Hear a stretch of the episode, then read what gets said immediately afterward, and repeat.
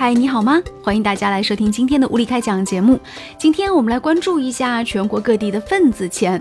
我们都知道，每年的十月、五月还有春节都是结婚扎堆的季节。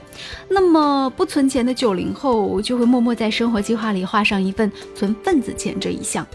那到底这个份子钱应该给多少呢？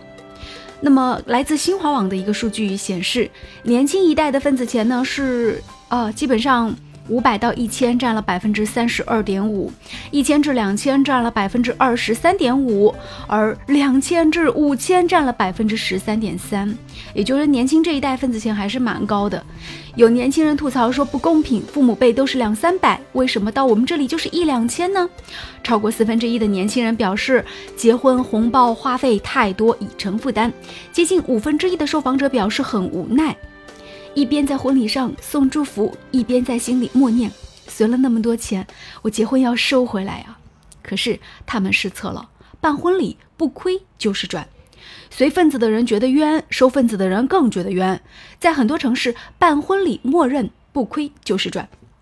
我们来看一份，嗯，来自网络上的数据：二零一七年中国婚礼状况调查吧。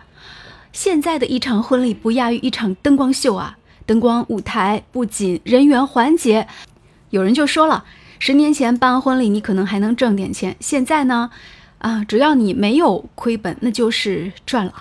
因为比如说上海吧，那么上海的婚庆策划总体花费呢是在两万五左右，主要是集中在人员服务、花艺、灯光和搭景布置和策划方面，这几项的花销占了总花销的百分之八十。另外，咱们中国人办婚宴啊，通常要求要吃得好。那吃得好呢，其实也是有一定的标准的。比如说，像一般的这个酒席呢，平均花销呢就是在三千元左右。而中国人办婚宴呢，平均摆酒是二十桌左右。当然，城市规模不一样，花费也是不一样的。比如说北京的婚宴就是出了名的贵，尤其是婚礼的旺季，呃，像基本的这个标准餐，基本费用都是在三千八到八千八之间，额外还要加收百分之十六的服务费。星级酒店更是在六千八至一万二之间每桌，额外还要加收百分之十六的服务费。所以整体来算，北京人在结婚上的平均花费是二十多万。想想看，如果说大家的份子钱没有随到，这不就有了一种办了一场婚礼回到解放前的感觉？实际上，在这个中国，份子钱是有不一样的标准的。比如说，在温州，那么这个份子钱呢是要随好几千，一般是一两千、两三千；而在咱们中国的广州，份子钱呢只需要随上一百就够了。为什么呀？因为广东人有这样的一个传统习惯，在广东。随礼是没有压力的，主人家只讨喜不要钱，吃的基本上也都是一些比较豪华的标配了。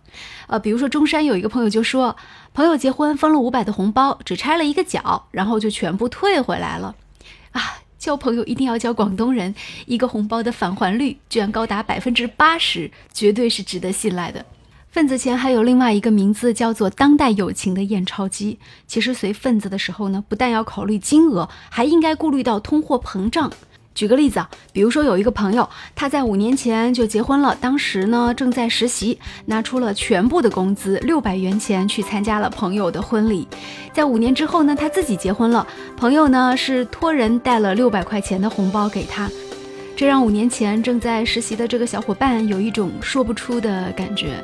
简单来说，就是你多少要加一点嘛，对不对？呃，加一百，加两百，都是一个意思。最后来说一句，对于那些单身一族来说，那么送红包应该就是没有办法的事情了，因为你也很难在短期内收回来，所以只有送你三个字：吃回来。好，今天的物理开讲就到这里，再见。